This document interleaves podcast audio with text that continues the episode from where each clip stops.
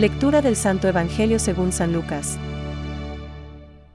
La verdadera familia de Jesús. Su madre y sus hermanos fueron a verlo, pero no pudieron acercarse a causa de la multitud. Entonces le anunciaron a Jesús. Tu madre y tus hermanos están ahí afuera y quieren verte. Pero él les respondió. Mi madre y mis hermanos son los que escuchan la palabra de Dios y la practican. Es palabra de Dios. Te alabamos Señor. Reflexión. Mi madre y mis hermanos son aquellos que oyen la palabra de Dios y la cumplen. Hoy leemos un hermoso pasaje del Evangelio. Jesús no ofende para nada a su madre, ya que ella es la primera en escuchar la palabra de Dios y de ella nace aquel que es la palabra. Al mismo tiempo es la que más perfectamente cumplió la voluntad de Dios. He aquí la esclava del Señor. Hágase en mí según tu palabra, responde al ángel en la Anunciación. Jesús nos dice lo que necesitamos para llegar a ser sus familiares, también nosotros. Aquellos que oyen. Y para oír es preciso que nos acerquemos como sus familiares, que llegaron a donde estaba. Pero no podían acercarse a él a causa del gentío.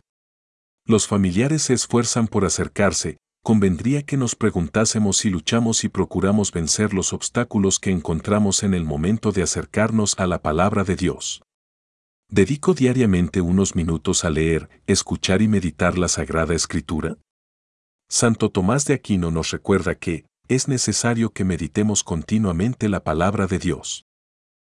Esta meditación ayuda poderosamente en la lucha contra el pecado.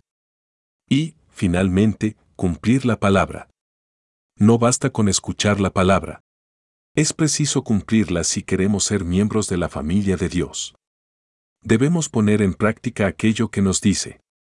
Por eso será bueno que nos preguntemos si solamente obedezco cuando lo que se me pide me gusta o es relativamente fácil, y, por el contrario, si cuando hay que renunciar al bienestar, a la propia fama, a los bienes materiales o al tiempo disponible para el descanso, pongo la palabra entre paréntesis hasta que vengan tiempos mejores. Pidamos a la Virgen María que escuchemos como ella y cumplamos la palabra de Dios para andar así por el camino que conduce a la felicidad duradera. Pensamientos para el Evangelio de hoy. Oh Hijo unigénito y Verbo de Dios.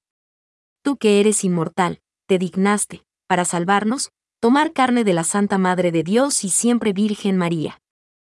Tú, uno de la Santísima Trinidad, glorificado con el Padre y el Espíritu Santo, sálvanos.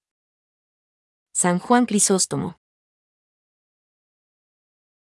Solo en el Verbo que se ha hecho carne, cuyo amor se cumple en la cruz, es perfecta la obediencia. Benedicto XVI. Por la fe, el hombre somete completamente su inteligencia y su voluntad a Dios. Con todo su ser, el hombre da su asentimiento a Dios que revela. La Sagrada Escritura llama, obediencia de la fe, a esta respuesta del hombre a Dios que revela. Catecismo de la Iglesia Católica, número 143.